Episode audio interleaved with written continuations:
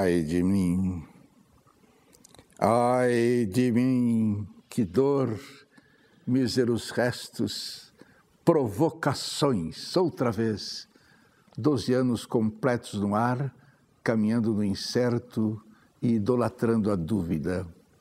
Agora o ano 13. Esse programa pode não ser uma janela aberta para o mundo, mas é certamente um periscópio sobre o oceano do social. Provocações. Impossível encontrar por aí alguém que, vivendo da filosofia e de sua articulação com a estética musical e a psicanálise, seja também formado em propaganda e marketing. Quase impossível, né? Mas não é completamente impossível. O nosso convidado de hoje é a prova. Uma vez por semana, ele é o filósofo da hora na tela do Jornal da Cultura, desta mesma TV Cultura, e nas páginas do jornal Folha de São Paulo. E nem de longe as coisas que ele diz têm a ver com o universo apequenado da propaganda. Quem é ele? É Vladimir Safatli. Vladimir, por que e para que a filosofia? Eu diria que a filosofia é o discurso daqueles que, que acreditam no que é apenas uma possibilidade. Aqueles que, de uma certa maneira, amam o que se apresenta como uma mera possibilidade. Porque uma ideia é a maneira que a possibilidade pode se transformar em real. O homem é uma experiência que deu certo? Não, mas talvez porque nós sejamos muito dependentes de uma certa visão normativa do homem. Então, acho que uma das grandes questões fundamentais do pensamento filosófico no século XX é como ultrapassar essa figura normativa do homem. Né? Como pensar uma, um sujeito que não seja simplesmente a identificação da ideia do indivíduo, a identificação da ideia do eu, ou seja, que seja, tá, esteja para além do humano, de uma certa forma. Vamos ver a filosofia francesa como está. Eles dizem que a vida é uma causa perdida e a felicidade é uma ideia velha. Comente. É, acho que a felicidade ela é um dos, umas estratégias mais brutais de tentativa de imposição de um modo de vida. Né? Quer dizer, eu diria que a vida bem realizada, ela não necessariamente deve ser pensada como uma vida feliz, porque ela é capaz de absorver todos os momentos de dramaticidade e de infelicidade, sem que isso seja necessariamente o sinônimo de uma quebra profunda. Por que o mundo hoje está tão medíocre? Não. Quem falou isso? A voz popular. É.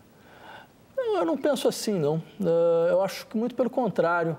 Eu acho que faz muito tempo que nós não vemos tanta mobilização, tanto interesse por novas ideias, tanta crença na força da descrença, na força do desencanto, como hoje. Eu, eu, acredito que, ao contrário, nós, nós estamos num bom momento.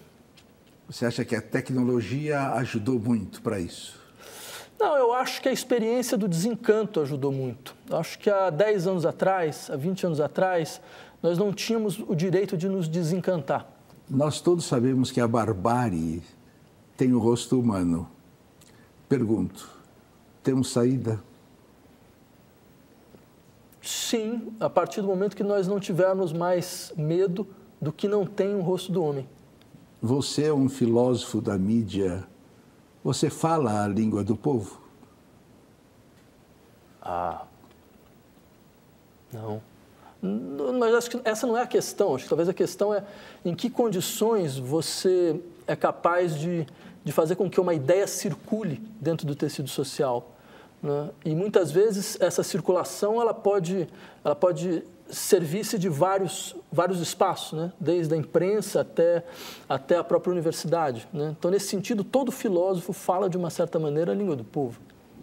Vladimir, a pergunta é pequena e eu acho que a resposta é muito grande. Que trabalhos você fez na área da propaganda? Eu fiz um, algumas campanhas muito pequenas para automóveis, General Motors, essas coisas. Mas isso foi bem no começo. Né? A estética musical, a psicanálise e a teoria social convergem na obra de Vladimir Safatler. Olha, eu diria o seguinte: por que, que isso acontece no caso dos livros que eu escrevi, dos artigos que eu fiz? É porque eu acredito que, em última instância, a filosofia é um discurso vazio. Ou seja, ela não tem um objeto que lhe seja próprio. Todos os objetos filosóficos são objetos que vêm ou das áreas empíricas do saber ou, ou dos campos de produção prática, como estética, como experiência moral e por aí vai. Por exemplo, é impossível você fazer filosofia política sem ciência política. É impossível você fazer uma reflexão sobre moral sem psicologia, sem psicologia moral, sem psicologia do desenvolvimento. É impossível você pensar ontologia sem lógica e mesmo sem matemática. Ou seja, todos os objetos da filosofia eles estão fora do campo filosófico, quer dizer, não existem objetos próprios da filosofia, existem questões filosóficas. Então, nesse sentido, acho que a operação filosófica fundamental é saber se ancorar em certas dimensões práticas dos saberes. Né? Então, foi assim que eu desenvolvi uma articulação com a psicanálise, com a teoria social e com a estética musical. Bem, Vladimir, do jeito que você está falando, uma coisa que me parece maravilhosa é que você coloca a imaginação muito mais fascinante do que a realidade. É, existe uma história muito interessante uh, de dois filósofos que estavam em Cambridge, né? e um vira para o outro, um francês e outro inglês. Né? O inglês vira para o francês e fala: Mas por que, que vocês gostam tanto uh, de metafísica, de todas essas discussões tão abstratas sobre o mundo das ideias? Fala: Não, porque as ideias são tão mais interessantes do que a realidade. Né? Eu diria que, mais do que isso, uh, acho que existe uma operação onde você descobre que o que há de mais real na realidade são, de fato, as ideias. Porque são as ideias que realmente produzem o movimento da realidade. Né? Então, essa, essa distinção entre o mundo concreto e o mundo das ideias é uma distinção completamente equivocada. Né? Na verdade, o que há de mais concreto na nossa vida são as nossas ideias. Ideia é uma coisa que me parece um pouco qualquer mente vulgar é capaz de ter. Quem dera, né? Na verdade, uma ideia é uma coisa rara, é uma coisa extremamente rara.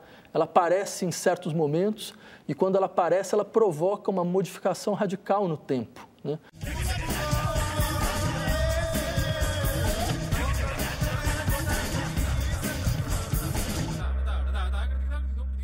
O que você ouviu de criativo na música pós-vanguarda?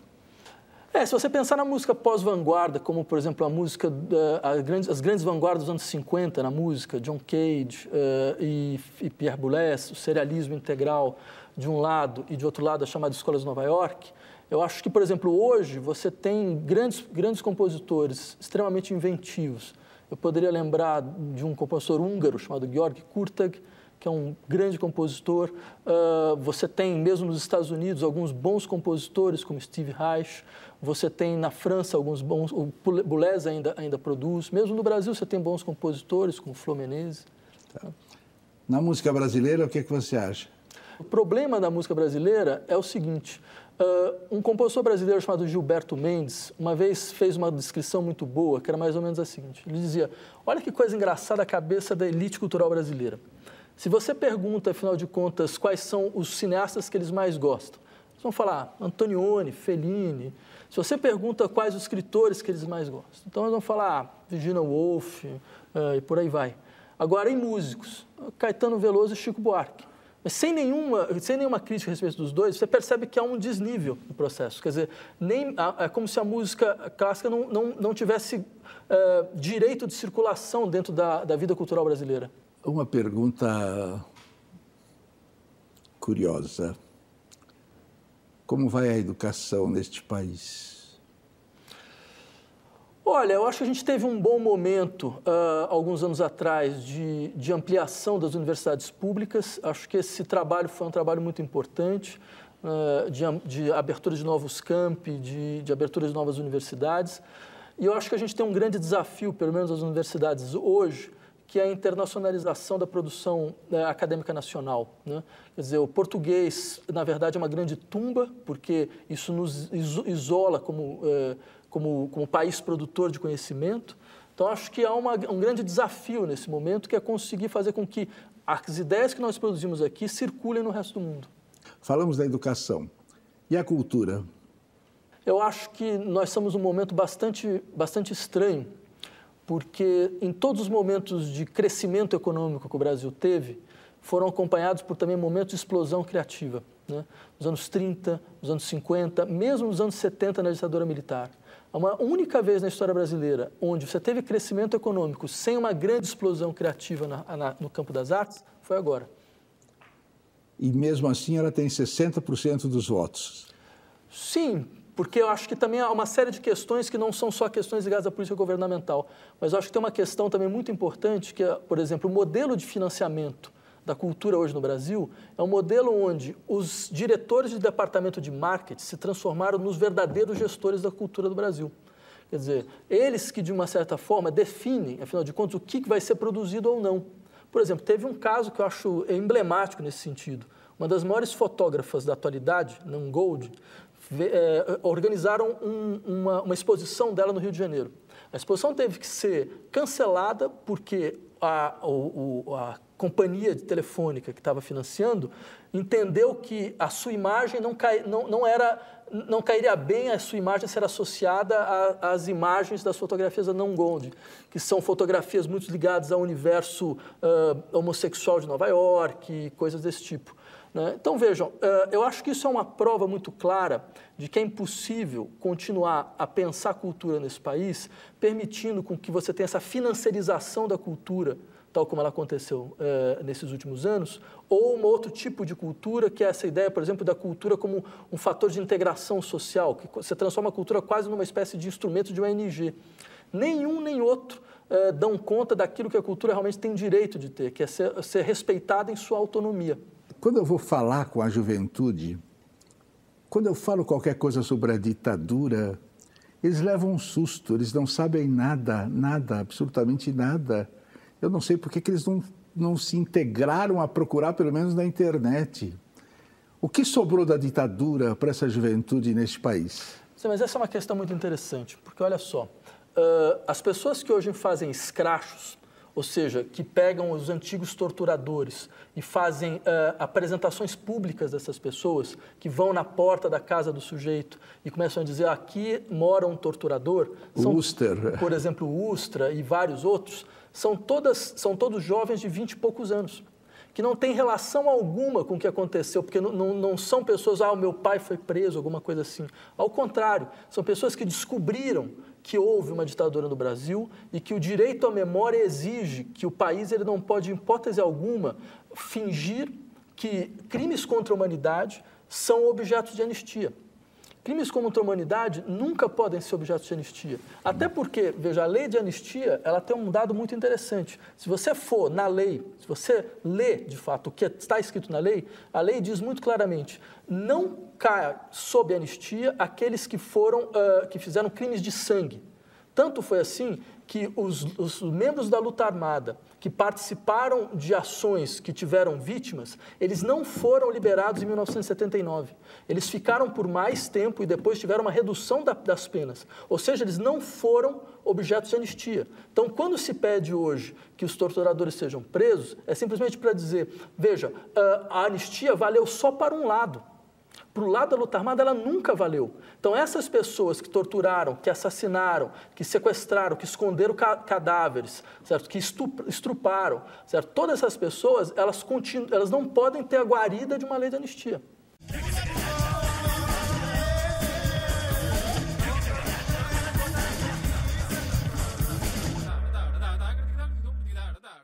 Faz então para nós uma breve análise da política desses últimos dez anos deste país.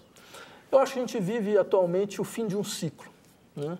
Eu acho que uh, houve um ciclo muito bem descrito pelo cientista político André Singer, uh, sob o nome de lulismo, que era um ciclo marcado, primeiro, por, pela construção do primeiro sistema de seguridade social no Brasil, um sistema pequeno, mas um sistema muito importante, certo? por um tipo de, organiza de articulação política baseada em alianças completamente heteróclitas, né? uh, de, de, de, larga esquadro, né? e também por um tipo de, de pensamento cultural marcado pela tentativa de integrar novos atores no campo da cultura. Eu acho que esse modelo se esgotou. Se esgotou por três razões. Primeiro, pela razão econômica, porque você teve uma ascensão social, é fato. 34 é, milhões de pessoas que, que entraram no elevador de ascensão social. Só que essa ascensão social chegou no teto não, não é mais possível aceder. Por quê? Essas novas famílias, elas têm hoje novas necessidades. Essas novas famílias que entraram na dita nova classe média, elas têm novas necessidades. A primeira coisa que uma família dessas faz quando ela começa a ascender socialmente é pensar, não, eu quero que meus filhos também continuem um processo de ascensão.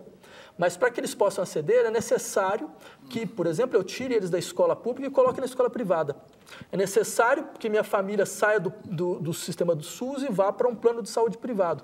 Veja, se uma família ganha 3 mil reais, ela tem dois filhos, ela vai precisar pagar educação pública, educação privada, escola privada. Ela gasta pelo menos R$ 1.500, só nisso. Ou seja, metade do salário dessa família vai para educação privada de má qualidade e plano de saúde mafioso. Isso bloqueia qualquer processo de ascensão social. Essas pessoas não têm esse dinheiro à sua disposição. Então, o próximo processo seria a constituição de um sistema relativamente parecido com o estado de bem-estar social. Só que para isso não há força política para tanto.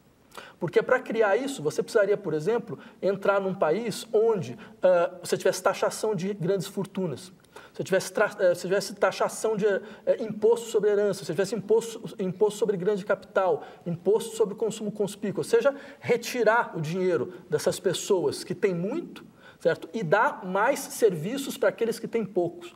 Agora, fazer uma modificação dessa num país onde um banqueiro ganha 27 por, paga 27% de imposto de renda, como eu, como você, certo? que é uma coisa completamente inimaginável em qualquer lugar, em qualquer lugar do mundo, que, que conseguiu criar um mínimo estado de bem-estar social. Ou seja, colocar essa questão em pauta exige uma força política que esse governo não tem. Alguém conseguiu isso no mundo? Veja, eh, eu lembraria, por exemplo, que na França se discute hoje uma taxa de imposto de 75% a, maior a taxa de imposto de renda de 75% em cima de grandes fortunas.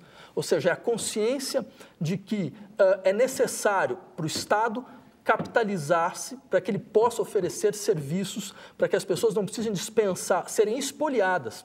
Porque elas são espoliadas quando elas vão para a escola privada, elas são e espoliadas essa, quando vão para o sistema E essa derrocada assim, da Grécia, Portugal, Itália, o que você acha dessa derrocada absoluta que eles estão? Acho que a prova maior de que a crise econômica que o mundo entrou em 2008 não é só uma crise econômica, ela é uma crise política e é uma crise social. E fundamentalmente uma crise política, ou seja, um modelo político certo? De, uma, de democracia parlamentar, tal como nós conhecemos até hoje, acabou, ele fracassou. É porque ele não tem força para colocar contra a parede o sistema financeiro. Por mais que o sistema financeiro destrua o país, perceba, o país não consegue criar leis contra, por exemplo, a, maneira com que os bancos vão acabando com a estrutura do, do, do, da, do, do mercado de trabalho desses países. Certo? Então, nesse sentido, você precisa de uma outra dinâmica política. Acho que o exemplo da Islândia é um exemplo interessante, porque eles fizeram um processo, por exemplo, de criação de uma nova constituição, de, uma, eh, de, de, criação de um sistema de democracia direta, que eles entenderam muito claramente que era a única resposta possível contra esse tipo de espoliação do sistema financeiro em relação a todos esses países. Ou seja, trata-se de colocar é, em funcionamento o, a seguinte ideia: quem paga orquestra escolhe a música. Certo? Não é possível mais você colocar na conta da população é, um tipo de, de, pagamento que ela sequer foi, foi agente do processo. Uhum. E na América Latina, como é que está? A situação política latino-americana? Não, eu acho também que, tal como no Brasil, existe o esgotamento de um ciclo, existe a necessidade de constituição de um outro ciclo uh, de pensamento político, existe uma necessidade de constituição de um outro universo de ideias que dê for, forma a esse ciclo. Quer dizer, uh, eu acho que, por exemplo, aquilo que nós vimos uh, na Venezuela, no Equador, na Bolívia, vejam, por mais que tenham problemas, né, é inegável que houve um avanço. Por mais que tenham problemas. Venezuela, antes do Chávez, era um clube, não era um país. Era um clube onde o Estado era incapaz mesmo de, de, de modificar a estrutura gerencial da sua empresa de petróleo. Certo? Quer dizer, que era, que era um, um, sistema onde, por exemplo, você era diretor de não sei o que, da empresa de petróleo, você passava de pai para filho. Certo?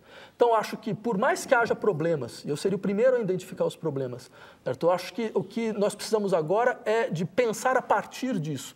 Existe uma experiência, por exemplo, da política pós-lulista, da política pós, pós, anos, pós a primeira década do século XXI na América Latina, que a gente ainda não foi capaz de pensar de maneira adequada. Você, chileno de nascimento, brasileiro de formação, é dos que vibraram com a escolha de um Papa latino-americano? É, eu achei muito bom, porque com um Papa, latino, com um Papa argentino vai ser muito difícil um brasileiro dobrar os joelhos, né? Ou seja, não, muito pelo contrário, eu acho, eu acho muito... Eu acho que a Igreja Católica, ela entrou dentro de um processo uh, muito ruim, certo? porque é um processo no qual ela se transformou na ponta de lança do conservadorismo mundial. Né? Quais são as grandes questões que a Igreja Católica discute hoje? Aborto, Uh, casamento homossexual, problemas de costumes, ou seja, a, ela está muito mais preocupada com os corpos das, das pessoas do que, o que, que poderia ser sua alma. Certo? Então, acho que ela demonstra muito claramente essa estrutura biopolítica de administração dos corpos que deveria ter sido desativada há muito tempo. Incluindo a pedofilia. Sim, quer dizer, ainda tem essa hipocrisia absurda né, de que você tem uma instituição que é marcada por comportamentos que ela mesma critica. Né?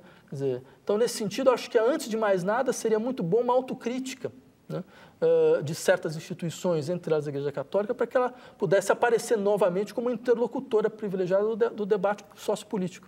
Qual foi o grande autor que você descobriu e qual foi ainda o grande autor que você não descobriu?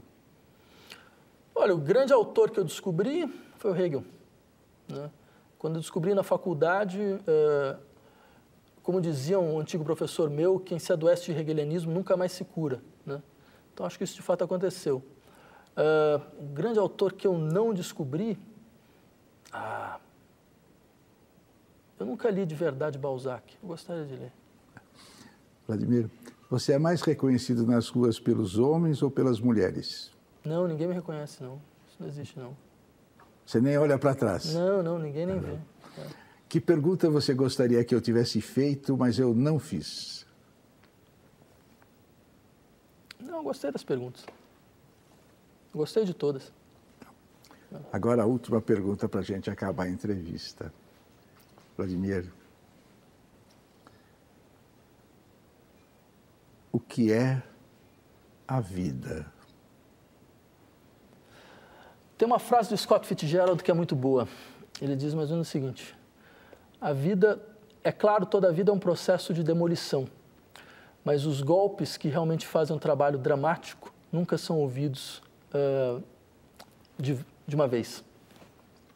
Vladimir, o que é a vida? Então, eu fico com essa frase. Tá bom, então dá um abraço, que a única coisa falta, falsa desse programa é o um abraço. Aí ele fotografa tá. e só sairá no jornal se você morrer ou eu. Vivemos num tempo de chantagem universal que toma duas formas complementares de escárnio. Há a chantagem da violência e a chantagem do entretenimento. Uma e outra serve sempre para a mesma coisa: manter o homem simples longe do centro dos acontecimentos.